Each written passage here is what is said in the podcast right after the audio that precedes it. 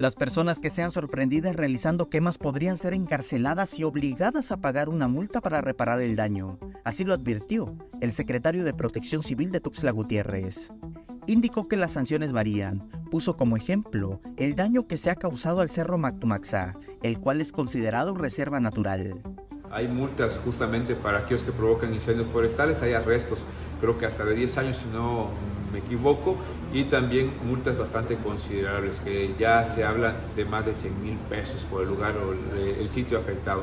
Entonces esto ya lo ve la Profepa, también lo ve el caso de la FEPADA por parte del Estado, algunas otras fiscalías ambientales, y principalmente este, también la Secretaría de Medio Ambiente e Historia Natural, quien es la encargada de todos los áreas naturales protegidas estatales.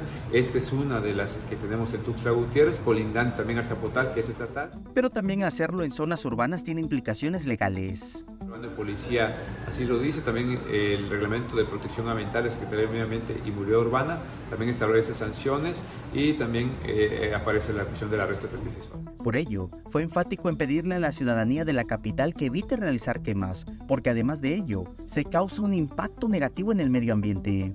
Sabemos que hay rachas de viento más fuertes en, este, en, este, en esta temporada, este último mes, y ya se aproxima la temporada de lluvias, por eso también la deshidratación que existe en la vegetación cualquier fuego que, se vaya a dar se va a propagar muy rápido porque existen las condiciones propicias para que se realice.